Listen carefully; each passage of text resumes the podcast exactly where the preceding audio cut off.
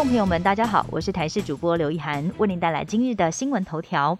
二二八年假即将到来，台湾高铁因应旅客返乡跟旅游的需求，加开班次，同时兼顾防疫措施。除了车站每小时清洁消毒一次，每台列车上也会进行折返清消。而很多人都不知道，从去年开始，每一位列车长跟服务勤员都要额外再进行一项教育训练，也就是如何正确的穿戴防护衣，要预防要是有旅客确诊，如何做好自身防护，并且保护旅客的安全。在列车上也配有防护衣，以备不时之需。慢监领药将收取部分费用，让区域医院急跳脚反对。卫福部打算在今年上半年调整部分负担收取原则，为了加强医疗分级，原本全面免收部分负担的慢间领药，在未来只有到地区医院、诊所、药局领药者不用收取，区域医院及医学中心要收，引发区域医院的反弹。昨天晚间发出声明，要求区域医院应该要跟地区医院相同条件，也就是慢间领药免收部分负担。云雨带的最后一集，湿冷的日子就快要结束。天气风险公司总经理彭启明提醒，今天的雨势会加大，早上雨会下的很有感，要特别留意。今天各地将再迎来一波降雨高峰，预计中部以北跟宜兰的雨势会比较大，而东半部也会有一阵一阵的雨势。越往南走，越有机会闪过雨带。幸好今天晚上开始，中南部的雨势就会率先缓和下来。明天周四只剩下北部东半部迎风面会有比较阴沉的降雨情形，中南部在周四转晴回温，还有机会看到阳光露脸。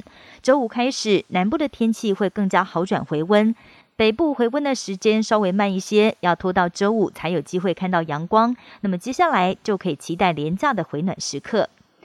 俄国总统普京宣布承认乌东两个共和国独立，更以维护和平为由派兵进驻，让欧美国家纷纷祭出了反制措施。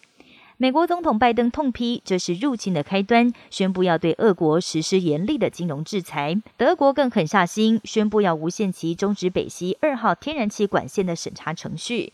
英国也宣布要制裁俄国五家银行，还有三名大亨。更有议员要求要加重制裁，避免中国对台湾轻举妄动。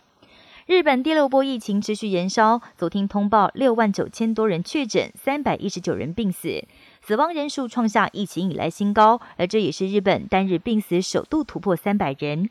尽管比起 Delta，目前主流的奥密克戎变异株重症几率比较低，但是第六波疫情才短短不到两个月，就导致两百八十九万人染疫，也是上一波疫情的三倍以上。大量确诊者连带导致死亡人数大增。今年到目前为止，日本病死人数已经有逼近四千人，很明显超越前几波的疫情。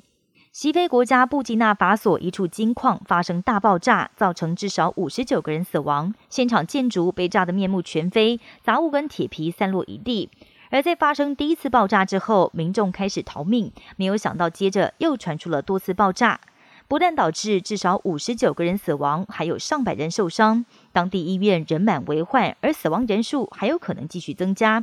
爆炸原因初步怀疑可能是处理黄金的化学品所引发的。以上新闻由台视新闻编辑播报，感谢您的收听。更多新闻内容请锁定台视各界新闻以及台视新闻 YouTube 频道。